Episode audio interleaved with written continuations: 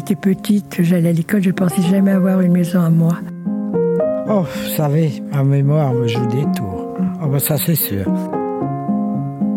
Mais il n'y a plus le contact comme dans le temps. Les gens deviennent plus personnels. J'ai plongé, j'ai dit, bon, je suis avec eux, moi j'aide euh, à chercher le criminel. Attendez, ça y est. Ah non, c'est ma liste de tatata. Qu'est-ce que.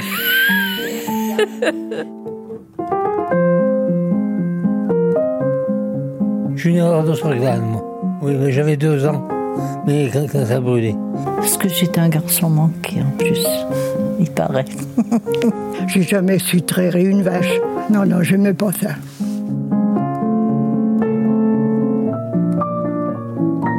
L'âge d'or dans le Limousin, les résidents de l'EHPAD de Château-Ponsac se racontent.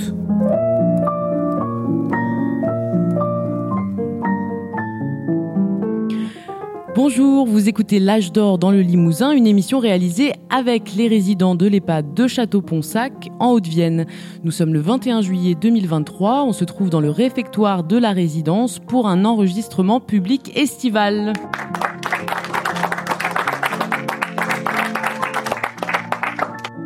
Depuis janvier, le collectif d'éducation aux médias Chronosequeros mène une résidence de journalisme ici, dans le nord du Limousin, et plus précisément entre Magnac-Laval, Le Dora et Château-Ponsac.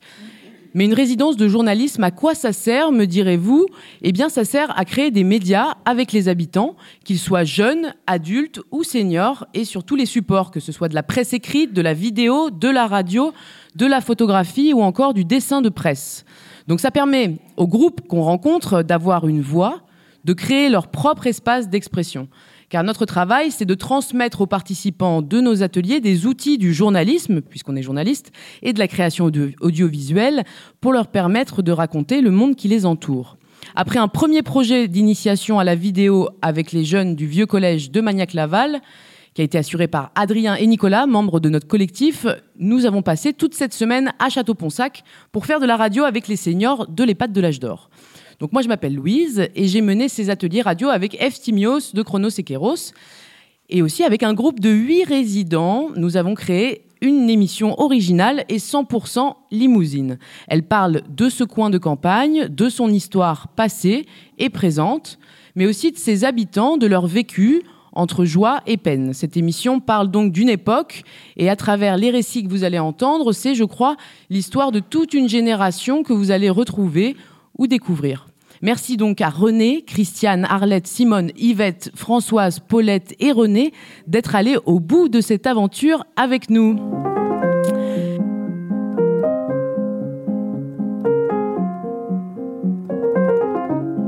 Alors, Château-Ponsac est donc situé dans la Haute-Vienne, en pleine campagne limousine.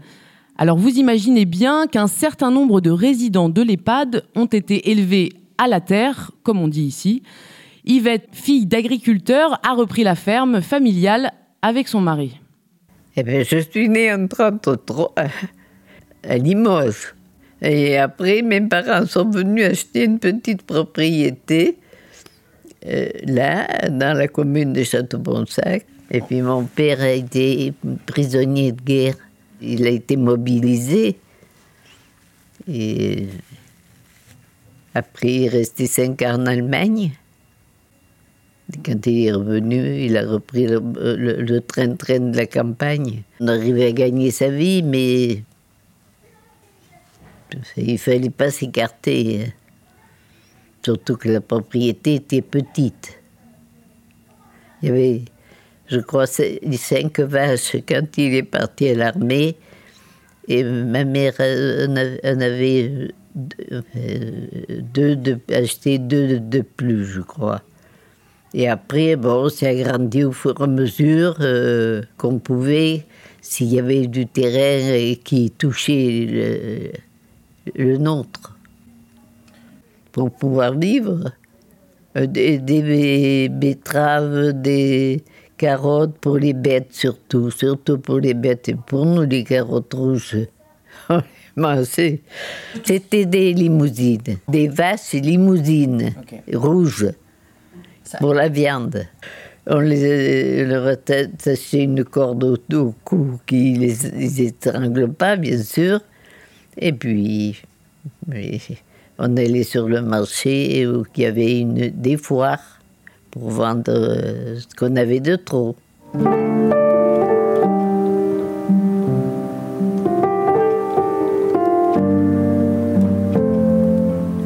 Les grasses matinées, je ne les connais pas bien. hein.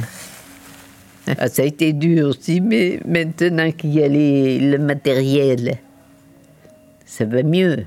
Parce que les femmes ont bien moins de charges à soulever avec le, le matériel qu'il y a, comme les bottes de foin, tout ça. Ça se fait tout mécanique.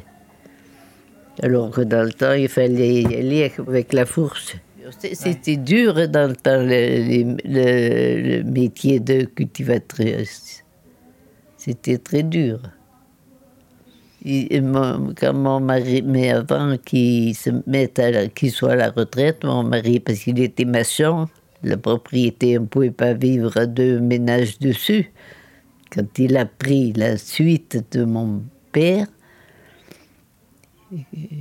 qu'on a pu s'agrandir et, faire ce qu'on voulait, si on voulait. Parce que vous savez, avec les parents, il y a toujours des fois quelque chose qui cloche, tu aurais dû faire ça, tu aurais dû faire le reste.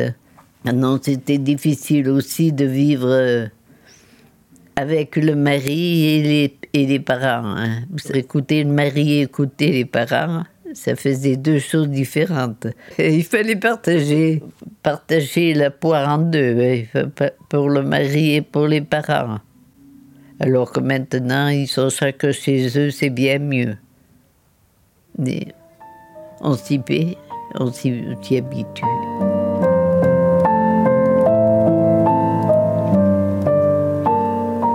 Yvette a donc géré la ferme jusque dans les années 2010. Aujourd'hui, il faut savoir que les terres agricoles représentent plus de 51% de la superficie totale du Limousin. En fait, c'est un tout petit peu moins qu'en 1970, date à laquelle on recensait par exemple 56% de terres cultivées. En revanche, aujourd'hui, on compte moins de 15 000 propriétés agricoles dans le Limousin contre 50 000 en 70. En fait, les terres cultivées sont restées, mais les petites exploitations ont disparu au profit des grosses. La majorité d'entre elles est toujours consacrée à l'élevage des vaches à viande, comme les limousines d'Yvette, mais aussi des moutons, particulièrement en Haute-Vienne. Et si pour de nombreuses familles du coin, la transmission du savoir-faire et de la terre aux enfants était une évidence, d'autres, en revanche, ont envoyé leur descendance à la ville. Renée, fille d'ouvrier, est montée à Paris à 17 ans, un départ déchirant qu'elle n'a pas regretté ensuite. Les enfants d'ouvriers, enfin, moi, pour ce qui me concerne, on était travailleurs, si vous voulez, mais moi, jamais j'ai été envieuse. Mais on disait, elle a de la chance parce qu'elle a une robe nouvelle, ou elle a ci, ou elle a ça. Voilà.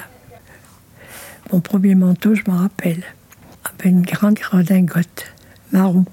Il était joli, oui. Je vais avoir 16, 17 ans, je m'en souviens. Maman était ouvrière, papa était ouvrier à l'usine de Château-Ponsac, à ce moment-là, qui était, c'était une grande usine, c'était ce qui faisait vivre toute la commune. Il y avait des poêles à mazout, euh, des arracheuses de pommes de terre. Je me souviens plus tellement. Et maman était gantière. Elle a commencé comme gantière ici. Et après, elle travaillait à la maison comme gantière aussi, à domicile, mais pour une boîte qui était à Millau. Ils auraient aimé que je sois mieux qu'eux. Mais moi, je suis allée à l'école publique et je n'en regrette absolument rien. J'étais à l'internat. Et je rentrais tous les, les vendredis soirs. Et à ce moment-là, on rentrait la plupart du temps en vélo, de Dora à Château-Ponsac. Il y avait un car, mais moi, je, préférais venir en vélo parce que ça faisait des, des économies pour mes parents. Après mon certificat d'études, j'ai été jusqu'au CAP, c'était trois ans. CAP de sténodactylo. Plus dur, ça a été de quitter mes parents. J'ai pleuré et maintenant je me dis que ça a fait mon bonheur parce que les filles qui n'avaient rien comme moi, qui ne sont pas parties à Paris ou qui n'ont pas été exilées, euh, ben, n'ont pas eu la situation que j'ai.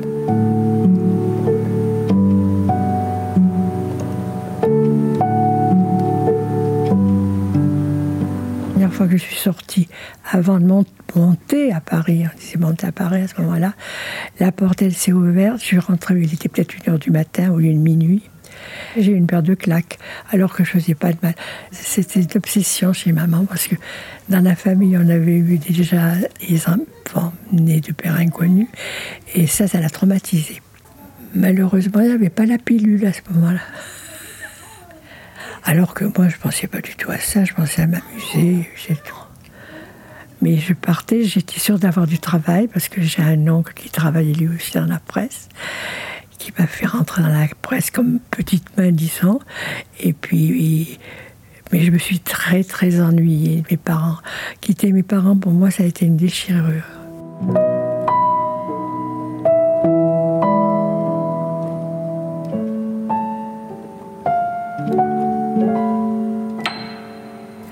Après, j'ai rencontré mon mari, Michel. Oh, C'était un homme exceptionnel, qui était de Château-Ponsac, mais qui était à Paris. Après avoir travaillé toute ma vie à, Bayard Presse, à Château-Ponsac, on a fait construire une maison. Vous vous rendez compte À, l'âge où j'étais petite, j'allais à l'école, je pensais jamais avoir une maison à moi. Quand, on est parti, on est parti chacun avec notre valise. Ah, moi, je me voyais pas ailleurs que lieu de naissance. Parce que j'avais passé quand même de bons moments malgré tout. On n'était pas riches mais heureux. Renée était donc une fille d'ouvrier et son papa travaillait dans l'ancienne usine de Château-Ponsac. Initialement spécialisé dans l'armement, les ateliers de Montmorency se sont orientés après l'armistice euh, vers la fabrication de gazogène et de pièces de mécanique, de chaudronnerie et d'appareils de chauffage comme les poêles à mazout euh, ou les générateurs de, chauffage. Et justement, cette usine, pendant la Seconde Guerre mondiale, a été sous contrôle allemand. Et Simone, la doyenne de notre groupe radio, se rappelle bien de cette époque et a souhaité nous partager ses souvenirs d'enfants sous l'occupation. En 40, j'avais 15 ans. Ben, c'était pas gai. Il n'y avait aucun, aucune distraction, il n'y avait rien, quoi. Il n'y avait rien. Et c'est vrai qu'on on se méfiait. Et c'est pas beau. C'est pas beau du tout.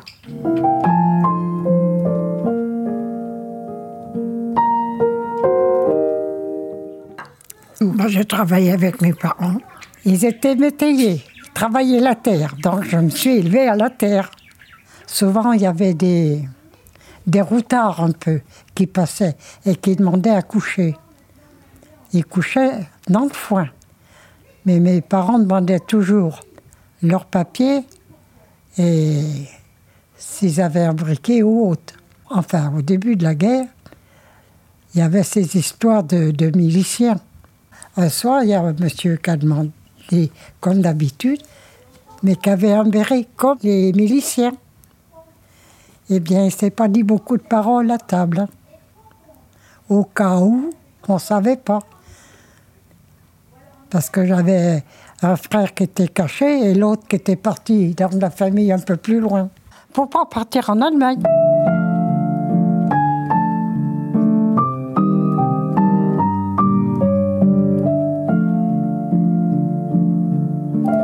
Le petit pont en- bas de chez nous, il a été, ils l'ont fait sauter, par exemple. Puis ils sabotaient aussi les, les lignes de chemin de fer. C'était ça dans le coin. Qui essayait de saboter, qui essayait. Il faut être sûr de, de ceux qui viennent avec vous. Et c'est pas toujours facile.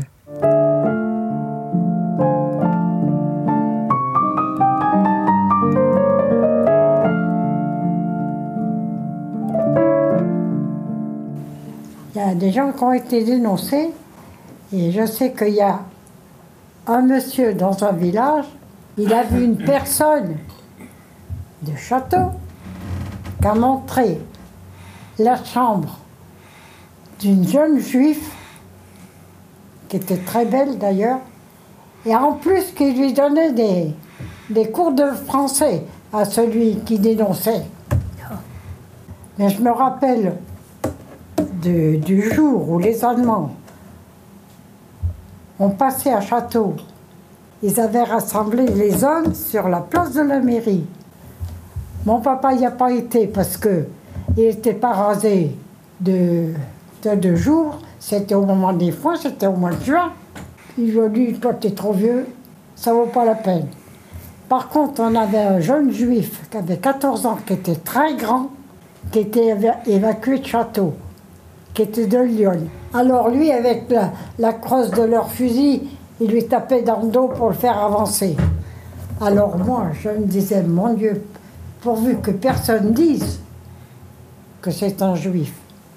Ils ont envahi toutes les maisons pour prendre les hommes, pour les emmener sur la, place. Et il y a des, jeunes ici, la famille Jolivet de, Saint-Amand, Gaston, le plus jeune, il a été tué par les Allemands sur la route de, de. Simone, dans ses souvenirs de guerre, a parlé de ses frères partis de la maison pour échapper au travail forcé en Allemagne. Donc c'est vrai qu'il faut se rappeler quand même que le 16 février 43, euh, le service du travail obligatoire, le STO, réquisitionne et transfère vers l'Allemagne les travailleurs français. Il y avait déjà une loi hein, euh, du régime de Vichy qui, euh, depuis septembre 42, avait instauré la conscription obligatoire. Mais voilà, à partir de 43, il y a de plus en plus de jeunes qui sont embrigadés dans le STO.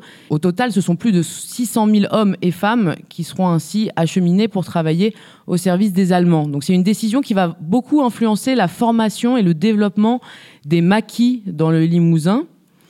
Les réfractaires qui refusaient d'aller travailler en Allemagne vont constituer des camps dans des fermes isolées et des forêts pour organiser la résistance et les opérations de sabotage. Et le maquis du Limousin et ses différentes divisions hein, étaient euh, l'un des plus importants pendant la guerre, la Seconde Guerre mondiale. Alors, il y a eu de la résistance dans la région, mais on l'a entendu avec le témoignage de Simone, il y a eu aussi des dénonciations, comme partout, hein, et des massacres perpétrés par les nazis. Euh, Il y en a un qui a profondément marqué le Limousin et qui reste euh, aujourd'hui un site mémoriel incontournable si vous découvrez la région. Il s'agit d'Oradour-sur-Glane. Suite au débarquement euh, allié du 6 juin 44 sur les côtes normandes, les Allemands décident de mener plusieurs actions pour semer la terreur et empêcher la population de rallier la résistance ou de venir en aide aux maquisards. Et donc le destin tragique d'Oradour sur Glane est scellé le 10 juin 44 par la division SS Das Reich et devient le symbole de la brutalité de l'occupation nazie. En quelques heures, ce village du Limousin est transformé en brasier et ses occupants massacrés pour l'exemple, hommes, femmes et enfants. Au total, 643 personnes périssent ce jour-là. Donc je vais me, me tourner vers, euh, vers les résidents hein, qui ont, qui ont euh, participé à nos ateliers radio toute cette semaine et notamment euh, ceux qui ont grandi ici, ceux et celles qui ont grandi ici. Vous, René, vous êtes né à 2 km d'Oradour-sur-Glane. Oui, à, à Dulidou, précisément. Et donc, comment est-ce que euh, cette mémoire en fait euh, collective, euh, c'est-à-dire euh, il se passe un massacre près de chez soi, quand même, qui devient un site mémoriel et en fait ça devient un village martyr, donc Oui, c'est que je l'ai entendu de mes oreilles après, parce que j'avais deux ans à l'époque. Mais toute ma,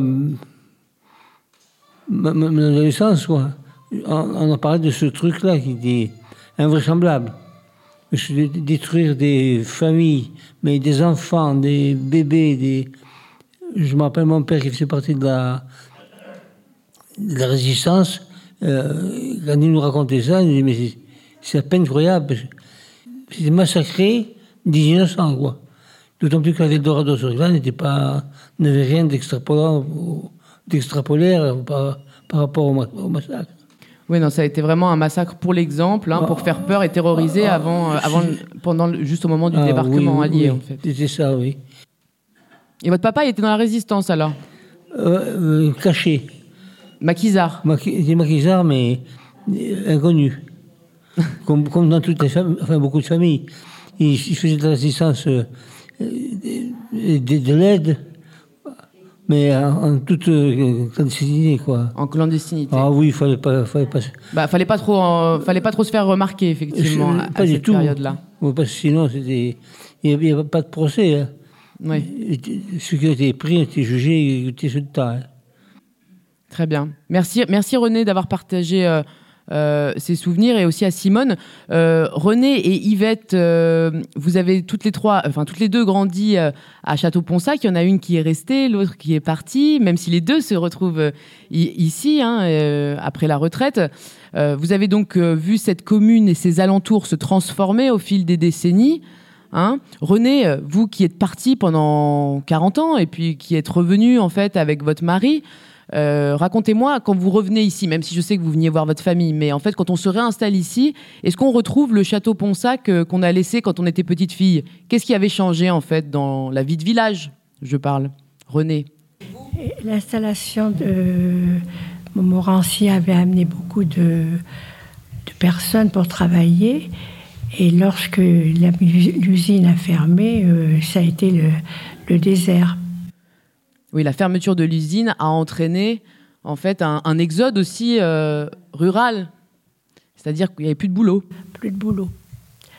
Alors euh, les gens partaient pour, je ne sais pas, parce qu'il y avait quand même pas mal de personnes. Mais enfin, quant à nous, nous sommes restés. Bah, enfin, nous sommes restés. Eh ben oui. Bah, vos parents sont restés, mais vous, vous êtes partis aussi. Après, après c'est parti, oui. Ok, donc les usines ont fermé effectivement, et euh, et Les vous, magasins, tout ça, il n'y avait plus de magasins. vous Simone, de quoi vous vous rappelez justement? Quels, quels étaient les Comment c'était la vie à Château-Ponsac dans les années euh, 60 Comment c'était la vie à Château-Ponsac dans les années 60 Oh ben, c'était plus vivant, ça c'est sûr. Décrivez-nous un petit peu comment c'était. Il y avait davantage de commerce. On ne parle pas des cafés. Ça, c'était très riche en en café, mais c'était beaucoup plus vivant. Vous m'avez dit il y avait une ça ne se- ça ne se ressemble plus, Château-Ponsac. Il y avait des commerces, plus de commerces. Il y avait une, deux, trois, quatre, cinq épiceries. L'usine débauchait le midi. Et évidemment, ça faisait du monde dans la nuit de la gare. Il y avait un train. Il n'y a plus de train. Il y avait un tram. Il a disparu de la circulation aussi. Alors, maintenant, pour aller à Limoges, il n'y a plus qu'un car. Que le, le tram, c'était deux fois par jour. Voilà, donc moins de transport, Ah, ben moins oui. de commerce, moins d'activité économique, donc évidemment. Yvette, s'il vous plaît, donnez-moi votre, euh, votre euh, sentiment sur, euh, sur cette évolution? Mais ça n'a pas arrangé. Ça ne s'est pas arrangé? Oh non, je trouve, pour faire des courses, il faut aller à Bellac. Ou alors l'Intermarché, qui est quand même à Châte- la commune de Château-Ponsac. Et enfin, c'est pas du tout pareil comme quand, euh, quand j'avais 10 ans. Bien sûr.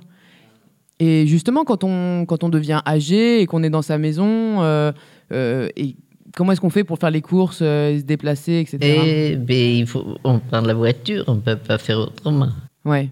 Et ça devient de plus en plus compliqué avec le temps. Voilà, c'est tout à fait ça. Et vous, euh, on peut parler aussi d'évolution euh, de l'agriculture un petit peu, parce que vous en avez légèrement parlé dans votre portrait. Mais vous, vous avez vu une euh, mécanisation. euh, Ah alors, oui. Le progrès n'apporte pas Ah que oui. du mauvais, peut-être, Oui. parce qu'il y a quand même eu euh, du bon dans le progrès technologique. Qu'est-ce qui a changé entre le moment où vos parents, vous, travaillez la terre, et vous, quand vous êtes parti à la retraite? Parce qu'il y a 60, euh, 60 ans qui séparent les deux, on va dire. Mais ça s'est modernisé. Ils travaillent maintenant pas avec le four sur le râteau. Ils travaillent avec les outils, les, les gros outils, les gros tracteurs. Ouais. Ben Et, voilà. et, et Sim- Simone, elle, elle trouvait que c'était une. euh, Quand je, quand je lui ai parlé, euh, que c'était une, une avancée technologique, certes, mais que c'était un petit peu un recul en termes de vie sociale. Et oui, Parce que vous, vous disiez, Simone, que euh, bah, c'est sympa le- le- le- l'agriculteur tout seul sur son tracteur, mais euh, il n'y a, plus- il y a plus de. eh ben, le tracteur, il ne parle pas. Ok Simone, alors j'accueille sur le plateau aussi euh, Daniel Chaplin. Vous, Simone euh, et René connaissent bien Daniel puisque Daniel, elle est présidente de l'association Notre Terroir et elle est responsable du musée René Bobéro. C'est un musée d'art et de tradition populaire. Bien, avec Eftimios, on a eu la chance, nous, de le découvrir, euh, ce musée, parce que euh, en début de semaine, donc euh, Simone nous en a parlé. Et donc, on a filé le, voir pour voir si on pouvait amener les résidents dans ce musée. Mais en fait, c'est pas très accessible. C'est dans un- une vieille bâtisse, hein, ouais, en pierre, avec des escaliers partout. Mais par contre, c'est un musée très, très intéressant, très riche. Donc, un musée de tradition populaire, d'art et de tradition populaire. Alors, euh, euh, bienvenue Daniel, est-ce que vous pouvez nous expliquer comment est né ce musée? Alors, il est, né il y a 80 ans, par la volonté de quelques habitants de Château-Ponsac, autour de René Bobéro et de Louis Timbal, qui était donc. Alors, René Bobéro était un professeur d'histoire qui avait une maison, euh, qui travaillait à Limoges, mais qui avait une maison euh, dans la commune de Château-Ponsac. Et euh, Louis Timbal était un ancien directeur de, lycée, du lycée de Bellac, un géographe euh, qui avait écrit des, livres de géographie, qui avait fait une carte du Limousin qui était dans toutes les classes.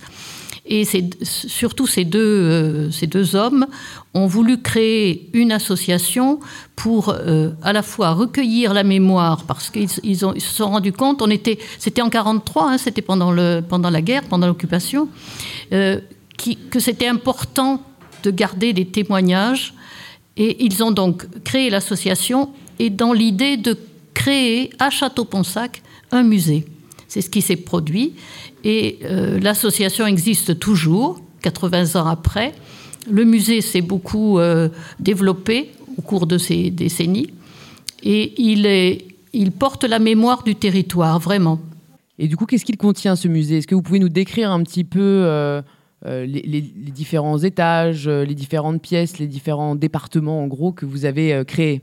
Oui, euh, concernant par exemple la vie quotidienne ici en Limousin, euh, la- la- l'agriculture dont vous parlez par exemple euh, Yvette ou Simone, eh on peut retrouver des objets qui ont, été des, outils de cette agriculture.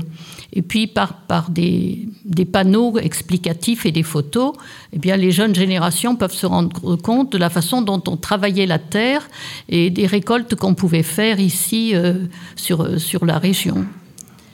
Ensuite, euh, il y a aussi des salles qui sont euh, plus précisément réservées euh, à l'artisanat, parce que ça aussi c'était très important, puisque comme, comme euh, vous l'ont dit euh, les, personnes qui sont autour de la table, euh, maintenant il faut aller dans un magasin, on trouve absolument de tout, comme on dit.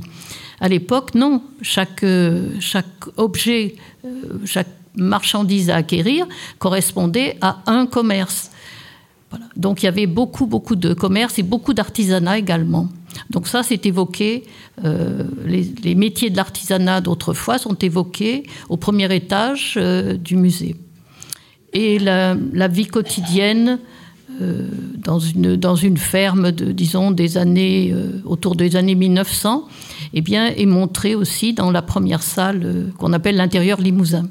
Oui, il y a une salle qui nous a bien marqué aussi parce que vous y avez mêlé, donc c'était une véritable scénographie, hein, euh, c'est dans la forge, je crois, hein, c'est Oui. un forgeron, où on- vraiment on, on a du son, euh, des dialogues, euh, un jeu de lumière et puis des mannequins, euh, et on reconstitue vraiment euh, la manière dont on travaillait euh, dans, une, dans une forge, euh, dont les forgerons euh, travaillaient, et c'est Mhm. c'est très très impressionnant, il y a vraiment des moyens qui ont été mis hein, dans, ce, dans ce musée. Est-ce que vous pouvez indiquer pour nos éditeurs où est-ce qu'il se trouve exactement et comment on peut s'y rendre pour finir? Alors, il est dans le cœur historique de Château-Ponsac, il est tout près de l'église Saint-Tirce. Euh, c'est un bâtiment très ancien. Le problème, c'est, un problème pour, par exemple, les personnes qui sont ici, parce qu'il y a énormément d'escaliers. Et ça, c'est gênant pour la, visite des personnes qui n'ont pas euh, gardé bien des bonnes jambes, quoi. Euh, mais c'est un, c'est un bel écrin pour les collections du musée.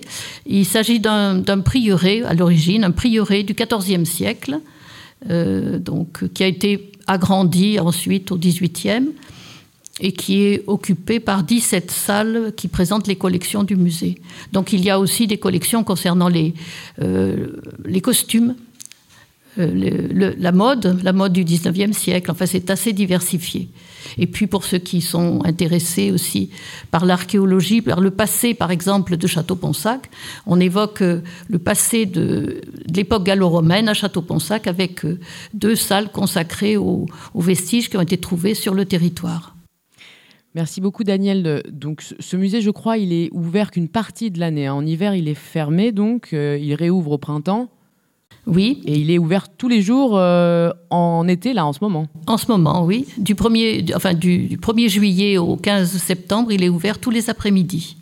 Bah voilà, bah, le rendez-vous est pris. Euh, allez visiter donc le musée euh, René Bobéro, le musée d'art et de tradition populaire. Merci beaucoup, Daniel. Alors on va souffler un peu, euh, on a parlé de travail là avec, euh, avec Yvette et René, on a parlé de, euh, de, du travail de la terre et tout, mais maintenant on va souffler un peu et se rappeler des moments de détente, pas si nombreux pour les travailleurs que vous avez été. Hein. Tout le monde n'a pas profité des congés payés ici, mais vous avez quand même pris un peu de bon temps, c'est parti pour les souvenirs de vacances.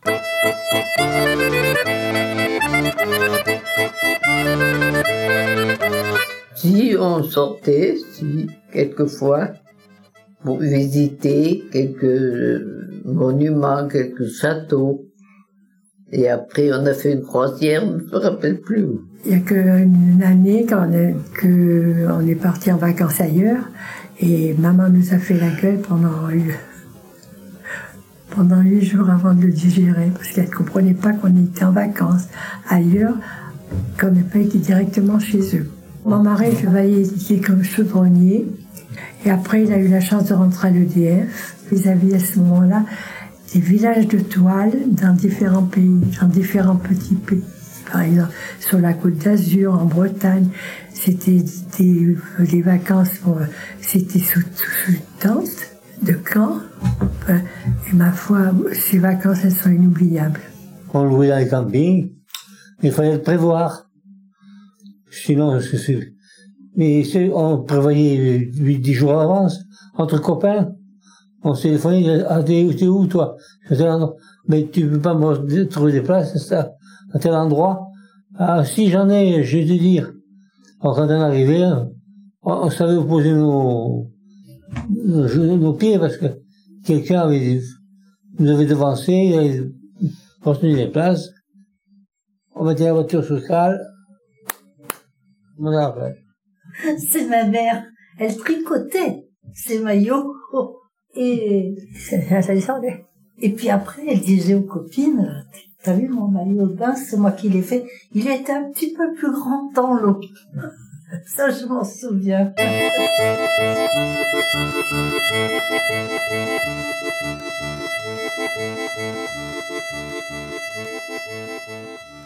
Alors moi je suis euh, fan de camping comme René, mais je ne sais pas si je porterai les maillots de bain de la maman de Françoise.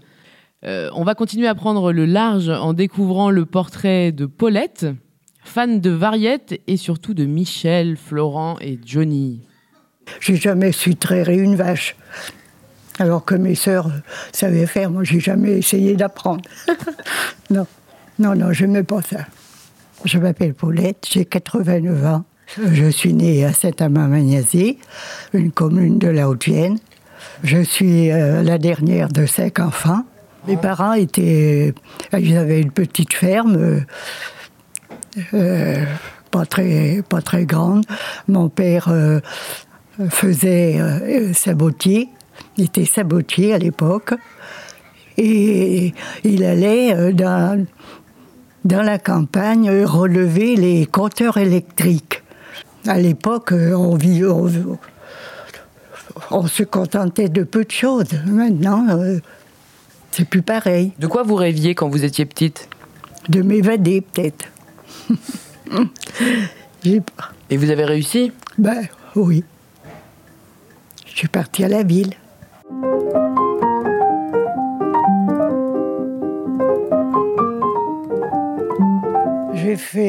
En principe euh, toute euh, la Manche et l'océan Atlantique. Je connais tout, tout, tout là, tout en descendant jusqu'à Biarritz. Mais je suis allée au Maroc, j'ai pris l'avion et je suis allée euh, en Espagne. Voilà, Je suis allée juste à l'embouchure où il y a l'océan Atlantique à droite et la mer Méditerranée à gauche, au, bout. J'adore, j'adore les chansons. Sardou, Florent Pagny, Johnny Hallyday. Ça va faire cinq ans qu'il est parti. Toutes ces chansons, j'adore. Sardou, j'adore. Toutes ces chansons. J'aime ces chansons et j'aime le monsieur. Il dégage, euh, je sais pas, j'aime bien. Je peux pas dire pourquoi, mais je l'aime bien.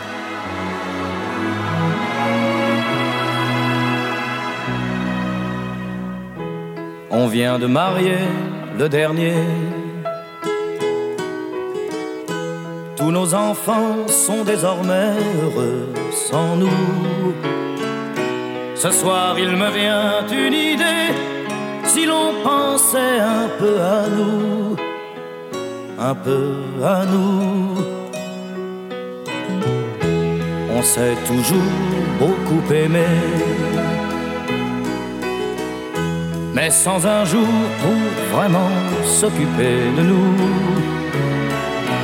Alors il me vient une idée, si l'on partait comme de vieux fous, comme de vieux fous, on habiterait à l'hôtel,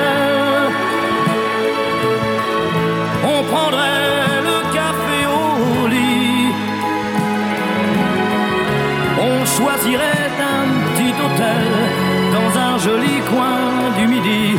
Ce soir il me vient des idées, ce soir il me vient des idées. On a toujours bien travaillé. On a souvent eu peur de ne pas y arriver. Maintenant qu'on est tous les deux, si l'on pensait être heureux, être heureux. Tu m'as donné de beaux enfants. Tu as le droit de te reposer maintenant. Alors il me vient une idée, comme j'aimerais voyager, mm, voyager. Mais on irait beaucoup moins loin. On ne partirait que quelques jours. Et si tu me tiens bien la main, je te reparlerai d'amour ce soir. Il me vient des idées, ce soir il me vient des idées. Nous revivrons nos jours heureux. Et jusqu'au bout, moi, je ne verrai plus que toi. Le temps qui nous a rendus vieux n'a pas changé mon cœur pour ça. Mon cœur pour ça.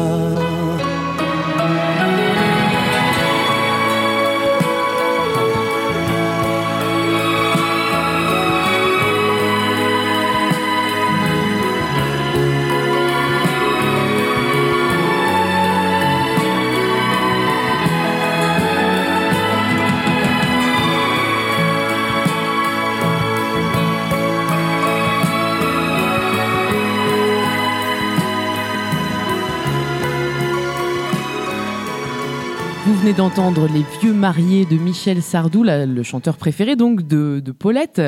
Alors Paulette, est-ce que vous avez eu l'occasion de voir vos artistes préférés en concert un jour? Dites-moi. Michel Sardou en concert à Limoges. À Limoges, et qu'est-ce que vous gardez comme souvenir de ce moment? Oh, plein de choses. J'avais énormément de gens. Là, le zénith était plein. C'était bien. Vous êtes fan de Michel Sardou ainsi que Françoise qui est là-bas. Françoise, vous avez les mêmes goûts musicaux que Paulette. On a découvert que vous étiez une inconditionnelle de Sardou aussi et de Johnny. Et vous, vous avez vu Johnny en concert aussi, Françoise. Ah, je l'ai vu euh, sur, euh, sur scène, bien entendu. Où ça? C'était à Limoges. Et vous nous avez raconté une petite anecdote euh, sur ce concert. Comment vous, comment vous vous sentiez dans ce concert? Qu'est-ce qui s'est passé pour vous? Qu'est-ce qui s'est passé? J'étais complètement. euh, je peux pas dire ce que je ressentais. Bah, je crois que vous avez carrément oublié toutes les paroles des chansons que vous connaissiez par cœur, non? Vous n'arriviez plus à chanter tellement vous aviez de l'émotion. C'est ça que vous nous avez raconté? C'est ça. Ouais.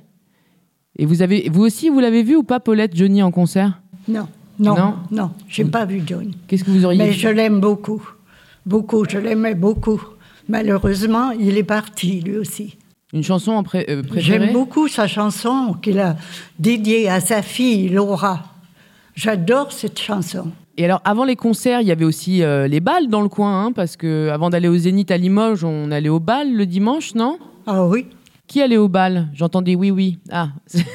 alors, il y a Simone, Yvette, euh, Paulette et Françoise qui lèvent la main. Alors, quel souvenir de bal vous avez, Yvette? Vous y alliez? J'aimais danser. Qu'est-ce que vous dansiez Oh, un peu de tout. Le, sl- le, slow? Oui, le slow et la valse. La valse.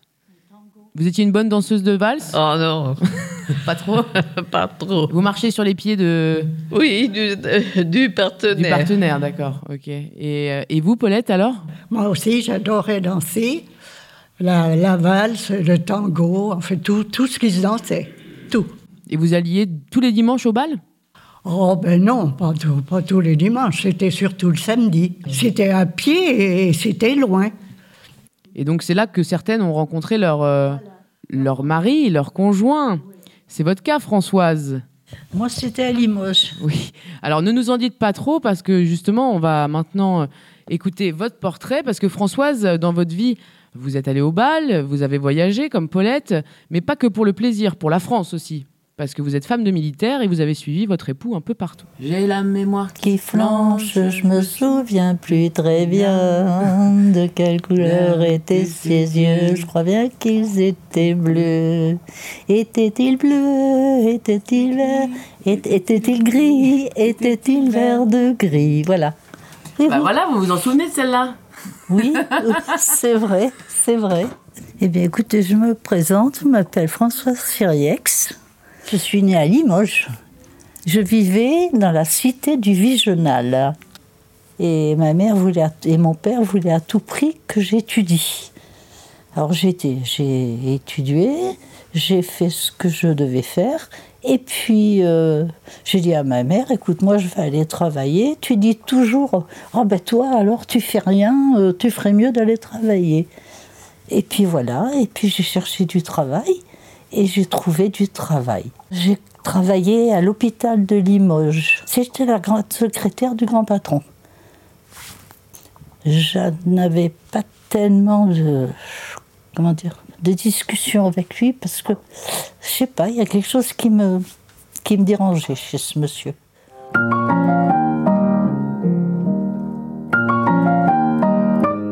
Moi, j'étais une fanat de basket déjà. J'étais grande par rapport à certaines euh, de l'équipe et de l'équipe d'en face en plus. Et j'adorais le basket. Un plaisir euh, sensationnel. J'ai joué jusqu'à ce que je me marie. J'avais un mari maison, c'est-à-dire pas basket. Oui, ça a été assez difficile, les débuts. Il était, euh, c'était un monsieur très jaloux, mais que j'adorais. Je l'ai rencontré au bal. Ce monsieur qui est venu, un beau garçon, hmm, il a encore. Il m'a, m'a dit, bah, ma- mademoiselle, je vous demande de bien vouloir danser avec moi. Je me suis mariée, j'avais 20 ans. Et j'ai fait un grand, grand voyage avec mon mari, puisqu'il était militaire, dans la gendarmerie.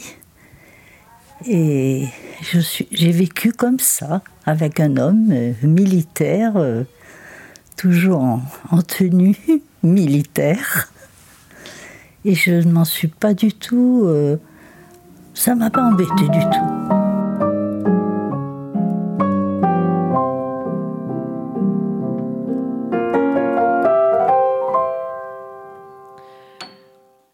Alors, si cette semaine nous avons découvert la résidence de l'âge d'or de Château-Ponsac, ce n'est pas la première fois, figurez-vous, que notre collectif mène des ateliers dans des EHPAD. On a déjà réalisé une dizaine de projets radio avec des résidents âgés de votre génération. Et ce qui nous frappe à chaque fois, c'est le nombre de femmes résidentes qui ont subi des violences conjugales sans jamais pouvoir en parler. Si aujourd'hui la société prend conscience de l'ampleur du problème et condamne de plus en plus ces comportements violents, pour beaucoup de femmes, parler, agir, partir, ça n'a pas été possible. En attendant de lancer donc un MeToo des personnes âgées, écoutons déjà Arlette en parler. Je vois des choses anciennes que j'avais avant et ça me fait énormément de bien. J'ai retrouvé des tas de choses que j'avais complètement occultées parce qu'on perd tout. Encore j'en ai repris, mais j'avais perdu même mes enfants. Je connaissais plus mes enfants ni, ni rien. C'était une catastrophe quand ça m'est arrivé. Ben, il y, y, a des trucs qui reviennent, mais c'est difficile. Et puis il y en a d'autres qui repartent. Ah, ça va vite. Ça va trop vite.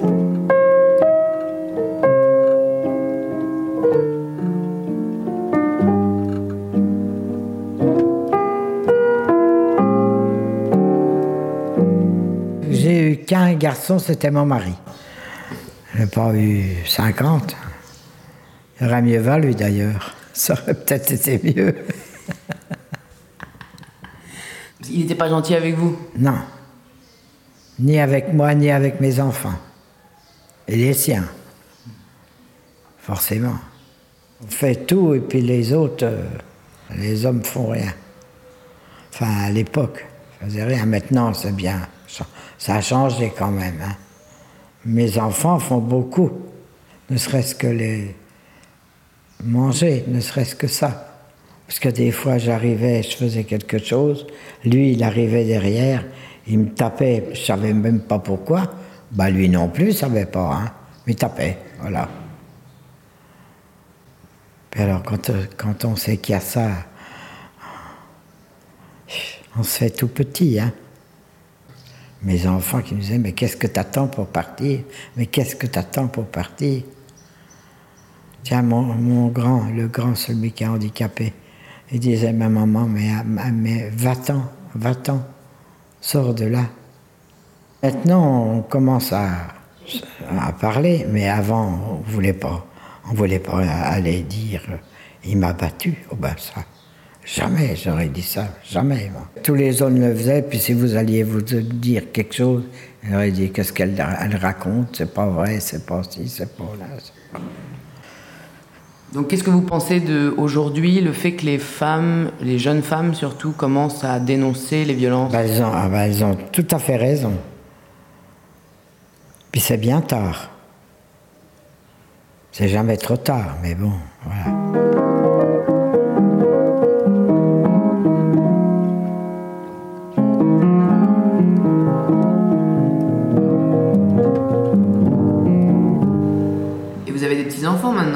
Oui.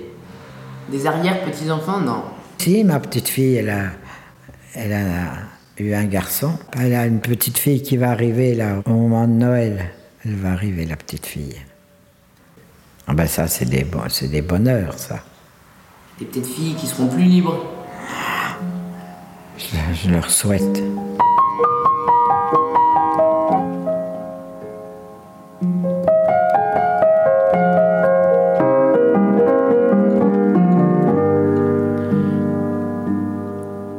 Écoutant les femmes de votre génération, on sent à quel point il était difficile de faire ses propres choix. Hein.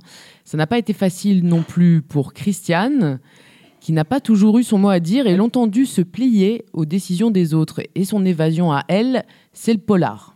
J'adore les policiers, tout ce qui est énigme, tout ça, euh, les crimes. J'ai trouvé qu'est-ce qui a fait le coup. J'adore ça. Et puis quand il y en a un, film à la télé, je ne regarde pas, mais Maigret à l'époque, euh, Poirot, maintenant Poirot, Colombo, alors j'aimais bien Colombo. Oui, il fait toujours l'idiot, et vous savez, il est calme, et puis il trouve toujours le truc. Hein. Puis manque, de peau, c'est lui qui a, trouvé le qui a il a trouvé le, crime. Comme le dernier, là, c'était dans un chantier. Alors, ils ont pris avec des grosses grues, ils ont soulevé, puis il y avait le cadavre qui était en dessous, dans le béton. Alors c'était un peu passionnant, quoi. Je plongeais, je dis, bon, je suis avec eux, moi j'aide euh, à chercher le criminel. Je me plonge dans la lecture, puis je m'évade. Comme ça, parce que je ne remine pas à ce que j'ai vécu, tout ça.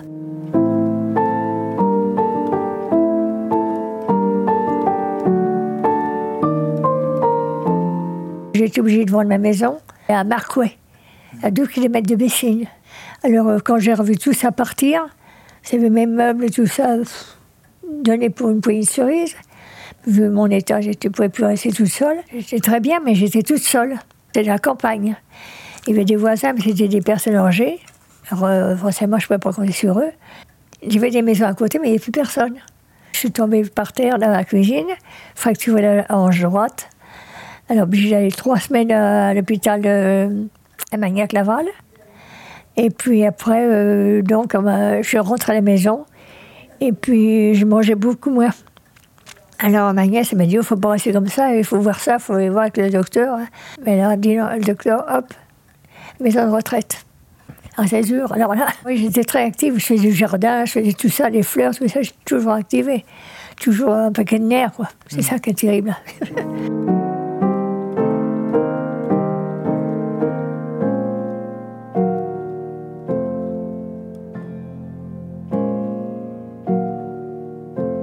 Il fallait apprendre à métier. Mes parents, euh, qu'est-ce que je veux faire Moi, je dis, moi, je voulais être coiffeuse ou, ou fleuriste. Eh bien non, ça va pas ça. Tu seras sténodactylo. Mais c'était dans les idées de mon père. J'ai fait bien, ma fille est sténodactylo. Quelle bêtise, mais ça ne me plaisait pas du tout. Euh, j'ai réussi ma, dactylo, 42 mots minutes. Et puis la sténo, ben, je l'ai raté parce que je n'avais pas fini ma page. J'ai raté ma sténo. Euh, ma mère était décédée, elle est morte à 46 ans aussi. Alors, euh, j'étais mon père quand j'étais jeune fille. Alors, mon père, pof, pas d'histoire, hein. Tu, tu, fréquentes, mais tu te maries. Pas de question, avait tellement peur que je sois tomber enceinte ou un truc comme ça. Hop, tu te maries. Ah, je me suis mariée, j'avais 20 ans. J'étais beaucoup trop jeune. Voilà, alors mon mari, bon, j'étais pour le, le gars. Il pensait qu'à courir, à cavaler, c'était pas du tout mon genre. Qu'est-ce que je voulais faire? Alors moi, je m'occupais beaucoup plus de mon fils que de mon mari, forcément. moi, j'étais toute seule avec mon fils. Quoi. Toute la famille était d'accord avec moi. Hein. Même la famille euh, de mon mari, tout le monde était d'accord avec moi. Parce qu'il m'en faisait trop voir. Vous vous êtes jamais remis avec quelqu'un d'autre? Ah non. Non, comme dit le proverbe, ça échaudé quand elle est froide. oh non, non. Il y a des épisodes de Colombo aussi où les femmes, elles tuent leur mari. oui. oui, c'est un exemple, ça tient.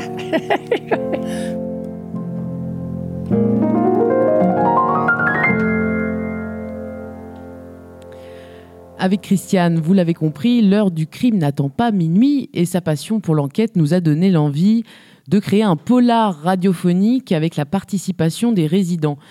Ils ont donc imaginé une histoire, un synopsis. On a ensuite développé cette histoire, puis retravaillé les versions avec le groupe. Chaque résident joue un personnage de cette histoire au micro. Les bruitages ont été choisis avec eux, puis habillés en post-production. Mais trêve de suspense, je vous laisse maintenant découvrir cette création originale en exclusivité intitulée Kidnapping à l'EHPAD de l'âge d'or.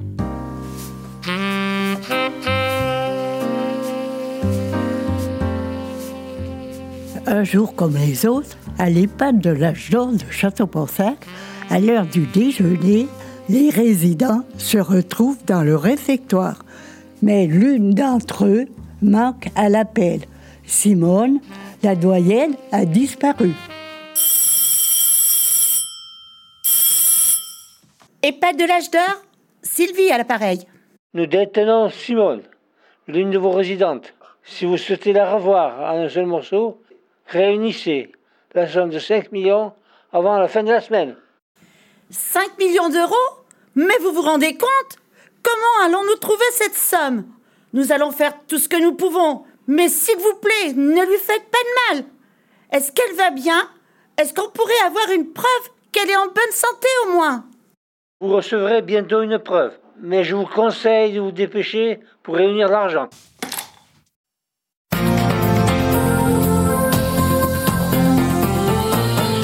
Les suites de l'affaire du kidnapping à l'EHPAD de l'âge d'or de Château-Ponsac dans la Haute-Vienne. La France indignée et solidaire se mobilise. Trois jours après la disparition de Simone, résidente de 97 ans, des cagnottes se sont mises en place partout dans le pays pour parvenir à réunir la somme de 5 millions d'euros exigée par les ravisseurs. La police poursuit les recherches pour retrouver l'ancienne et continue à interroger habitants du village et témoins sans succès. On attend toujours de la part des ravisseurs une preuve du bon état de santé de Simone.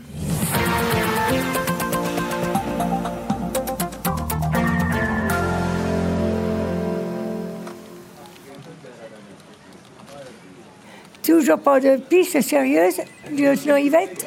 Vous avez des nouvelles du labo pour les empreintes digitales? Oui, je crois que c'est arrivé. Attendez, ça y est, je l'ai. Ah non, c'est ma liste de courses. Est-ce que j'ai mis ce papier? Ah, le voilà. Alors, à part les empreintes des résidents, du personnel et les miennes, pas de nouvelles empreintes répertoriées dans nos fichiers. Oh, lieutenant, vous avez encore oublié de mettre les gants. C'est joli. Bon, enfin, passons. Retournons à l'EHPAD, nous devons de nouveau interroger les témoins. Il y a quelque chose de pas clair dans tout ça.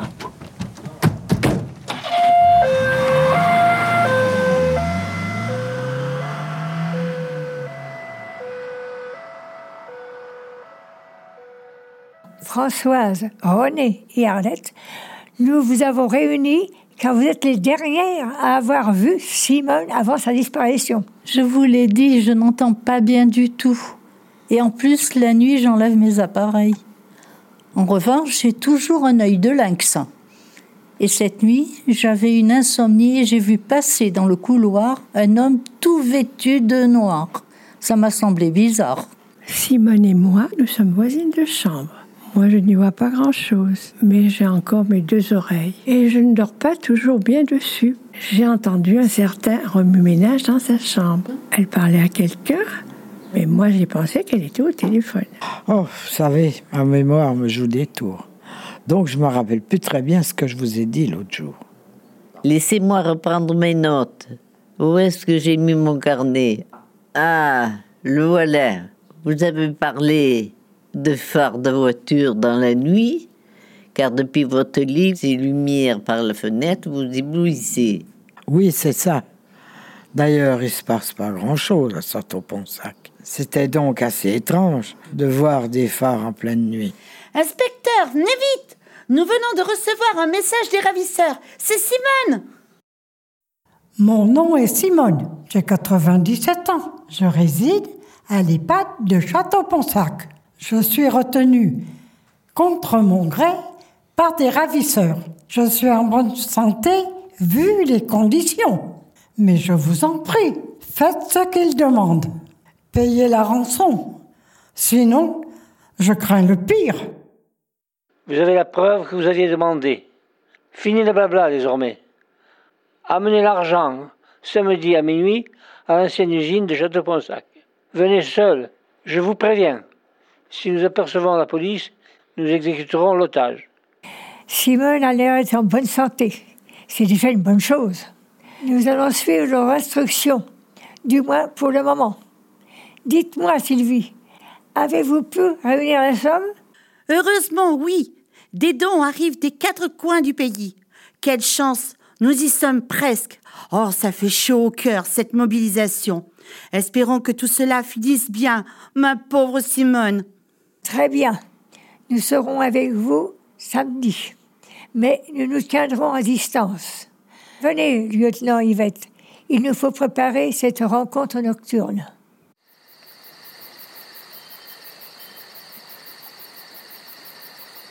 Lieutenant Yvette, avez-vous apporté des jumelles?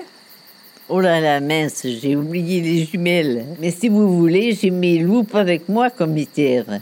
C'est assez pratique pour lire le soir, surtout les petits caractères et... Laissez tomber, Yvette. Maintenant, silence. Sylvie est en place avec la valise. Attention, j'entends des bruits. Je vois trois silhouettes, deux grandes qui marchent et une plus petite au milieu. C'est un fauteuil roulant. Ça doit être Simone. On dirait que l'un d'eux tient une arme. Sylvie s'avance. Elle remet la valise au ravisseur. Et elle repart en poussant Simone. Les malfrats s'éloignent. Tenez-vous prête, Yvette. Ça va être à vous.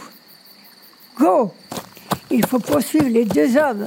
Vite Ils sont en train de repartir avec leur voiture verte.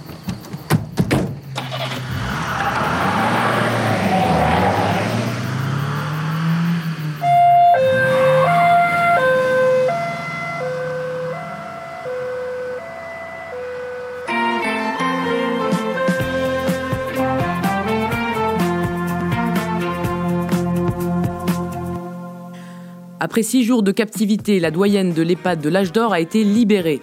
Les ravisseurs qui avaient négocié sa libération contre 5 millions d'euros ont quant à eux réussi à s'échapper avec la somme et n'ont toujours pas été appréhendés. Les services de police d'Interpol ont été associés aux recherches pour mettre la main sur les malfrats. À Château-Ponsac, comme partout en France, c'est le soulagement. Écoutons tout de suite le témoignage de Simone à sa libération au micro de France Info. Vous vous rendez compte? Enlever une mamie de mon âge? Où va le monde? J'espère que la police mettra la main sur ces kidnappeurs sans scrupules.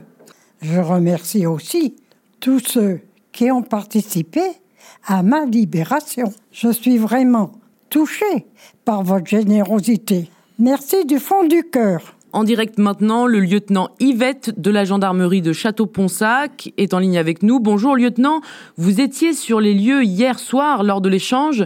Vous avez pris les kidnappeurs en chasse, une interpellation a eu lieu, mais il s'agissait d'une erreur. Cette personne a été libérée ce matin. Alors expliquez-nous ce qu'il s'est passé. Effectivement, nous avons poursuivi les malfrats. J'étais d'ailleurs aux manettes. Mais manque de peau, je suis daltonienne sur les bords. Je vois le vert jaune. Et c'est le postier que j'ai arrêté. Alors voilà. Après vérification, nous l'avons libéré. Ne vous inquiétez pas, tout le monde est sur le pont. Nous poursuivrons les recherches et nous les aurons un jour.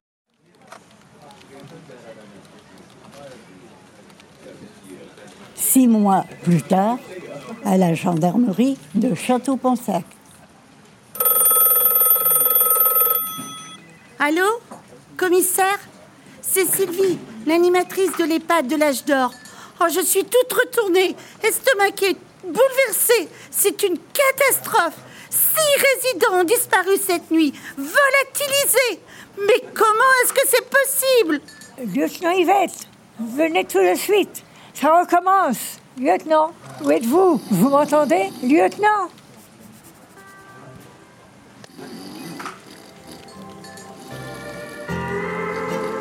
Simone, tu reprendras un cocktail Oh oui, pourquoi pas Et je mangerai bien une noix de coco.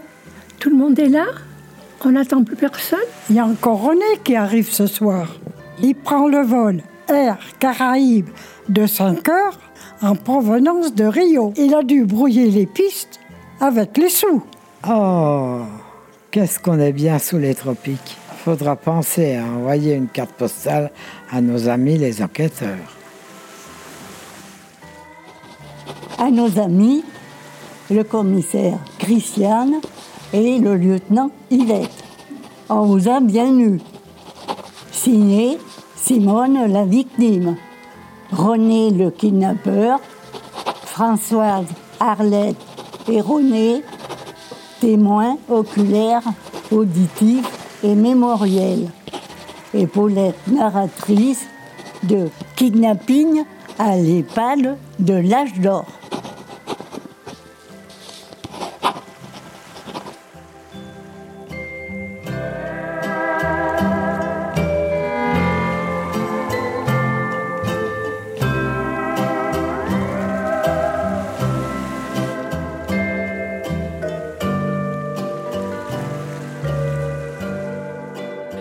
Bravo à tous nos acteurs résidents, on peut les applaudir.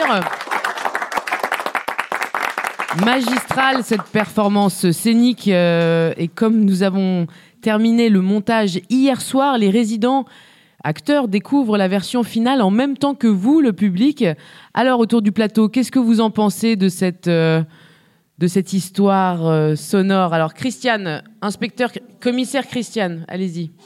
Je la trouve très très bien. C'est tout à fait réel. Malheureusement, ça arrive encore, ces choses-là. Et c'est vraiment bien tourné. Arlette, qu'est-ce que vous pensez de cette histoire-là qu'on a réussi à créer ensemble là? Je trouve ça bien. Ouais. Et les sons que vous avez entendus? Les ça vous sons, a pas plu? mal. Ça vous a plu là? Oui, bien. Cette mise en son? Ok, Françoise Vous y étiez? Oui, c'était drôle. Mhm. On est un petit peu crispé parce qu'on on se demande vraiment ce qui peut se passer. Ça, c'est grâce un petit peu euh, à l'expérience de, Christiane, hein, qui, regarde beaucoup de policiers et qui a, posé le, pitch, le synopsis euh, assez rapidement. Et puis aussi à Simone, qui nous a donné l'idée hein, de son propre kidnapping. Mais bon, rassurez-vous, Simone va bien, elle est là, hein, donc euh, tout va bien. Et euh, magistrale euh, interprétation de lieutenant Yvette. Yvette, lieutenant Yvette, vous êtes là?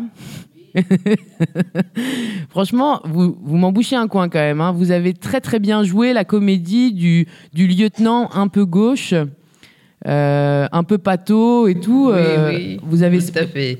C'est- naturel pour vous la scène en fait. Vous avez fait du théâtre dans votre Oh vie? non, jamais. Jamais. Bah il faudrait s'y mettre alors. hein. Il faudrait s'y mettre hein, parce qu'elle joue Oh, bien. C'est un peu tard. Je crois pas. C'est jamais trop tard. On peut faire du théâtre. mais on reviendra faire du théâtre alors aussi. René, qu'est-ce que vous avez pensé de cette histoire là que vous venez d'entendre? Re- René, René et pas et eux. Euh, C'est comique, mais ça, ça se termine bien, c'est agréable. On, on s'y croirait presque. Et ça c'est grâce à quoi vous pensez? Parce que l'équipe euh, joue bien son rôle. Chacun tient bien la manche, euh, tire la manche à soi. Et ça a l'air vra- vraisemblable. Ouais, c'est vrai, c'est vrai. Mais vous, vous n'êtes pas vraiment un kidnappeur quand même. hein. Non, je crois pas. Alors Sylvie, vous nous avez rejoint sur le plateau, vous êtes l'animatrice de l'EHPAD de l'âge d'or, les résidents vous ont confié un rôle aussi dans cette histoire, le vôtre d'ailleurs. En fait, tous les résidents jouent un peu leur rôle, hein, vous l'avez compris. Euh, et donc Sylvie, vous avez participé à l'enregistrement des voix, vous étiez avec nous jeudi matin en atelier. Qu'est-ce que vous pensez de cette fiction-là, euh, à l'écoute finale, et quel est l'intérêt selon vous d'imaginer et de jouer des histoires avec les résidents? Ah, c'est superbe. Mais alors, moi, je suis pas d'accord. Je suis pas contente. Pourquoi Parce qu'ils sont partis aux Caraïbes et ils m'ont pas emmené. Bah, désolé. Ah, ben non, non. En plus, non, non, pas là, sympa. ça c'est pas bien, non, franchement. Avec 5 millions, en plus, ils auraient pu vous faire une petite place. Bah, bien sûr. Non, c'est très bien, au contraire. Puis l'imagination, c'est important. Ça permet de s'évader du quotidien, ça permet de, voilà, de rêver de, de nouvelles vies, de plein de choses. Non, non, c'est très bien, au contraire. Alors, vous nous disiez que les ateliers radio, c'était une première, hein, c'était inédit dans les pattes de l'âge d'or, mais il y a quand même pas mal d'activités qui se déroulent ici, notamment à votre initiative, et également des intervenants extérieurs qui viennent. Est-ce que vous pouvez nous raconter en quelques mots ce qui est mis en place comme animation pour les résidents? Plein de choses.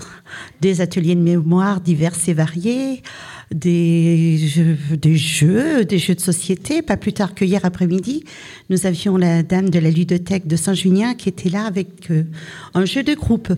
Des fois, c'est des jeux par petite table, mais là, c'était un jeu pour un grand groupe. On a des, euh, des projections de cinéma, on fait des sorties, on a des spectacles musicaux. Et euh, depuis l'année dernière, on a euh, des voyages virtuels. Alors, qu'est-ce que c'est ça Donc, euh, ça se passe sur une semaine, trois jours. Euh, on va visiter virtuellement, grâce à Internet, des lieux. On a été au Mont-Saint-Michel, on a été sur les plages du débarquement, on a visité les falaises d'Étretat, on a été à Toulouse, on a été à Nice, on a été à Marineland, on a été, on a fait pas mal de choses. Et puis, euh, pour compléter euh, les semaines sur euh, les différents lieux, on fait des petites activités euh, sur le thème. On a construit une tour en briques.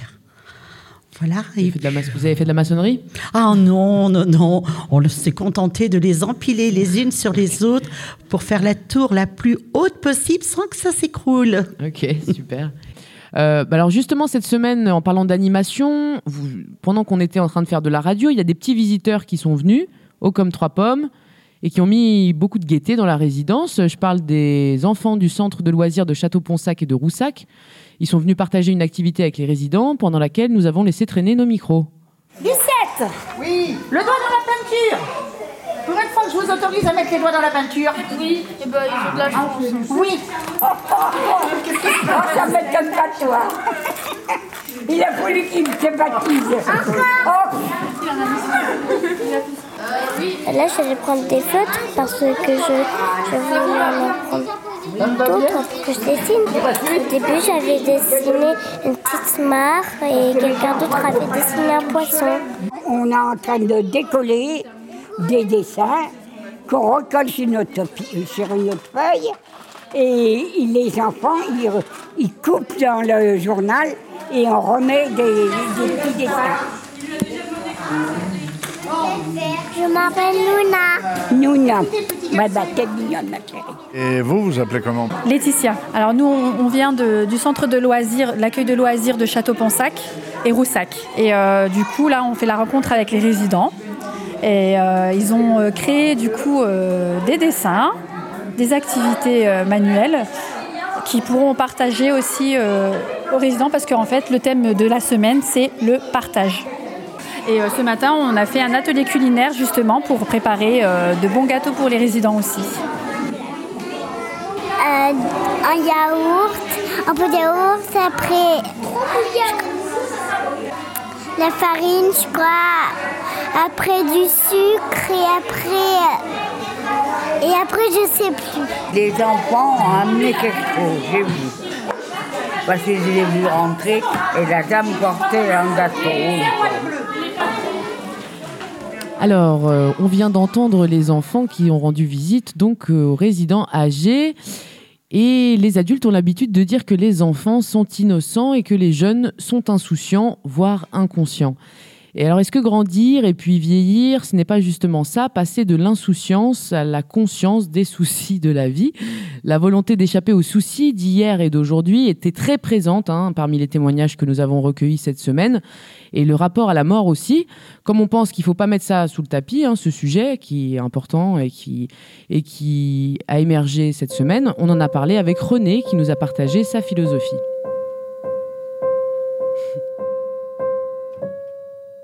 Commencez par vous présenter, s'il vous plaît. Je, m'appelle Colombo René, et puis j'attends la fin. Parce que je suis dans un état fatigué, on ne peut plus. Il y a des moments où je souffre tellement que je voudrais être mort.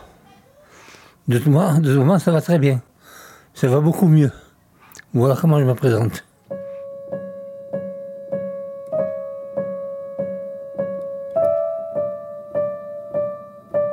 Je suis marié, euh, bah, j'avais 20, euh, 28 ans. J'ai rencontré euh, à la station, la station-service, on prenait l'essence. C'était une jeune fille, une pompiste, Yvette. Bah, j'ai dragué un peu, j'ai vu que ça marchait, on a serré les liens, et puis, puis on s'est mariés. Elle est morte il y a 6 ans, Ben, on était devenus des étrangers. Nos enfants étaient tous partis, enfin partis tous les trois chez eux. Nous, on s'est retrouvés tout seuls. J'ai pas été toujours gen- gentil avec elle, je le reconnais. Et on s'aimait plus. Mais on se, détestait.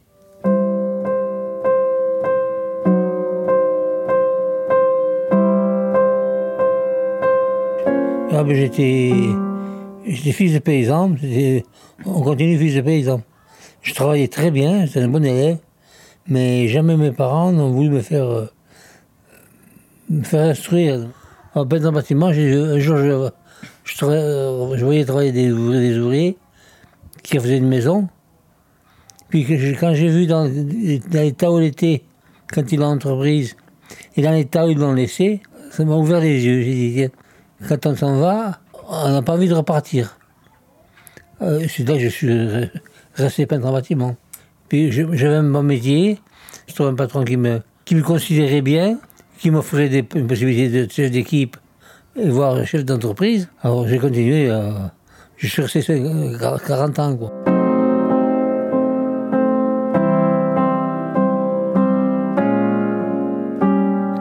Elle m'a mis à la porte. Il m'a il m'a considéré que j'étais bon à jeter, que j'étais- plus valable, que j'étais trop cher. Ben, j'avais 60 ans. J'ai vivoté pendant trois ans, quoi, pour récupérer ma retraite et mes poèmes qui me manquaient.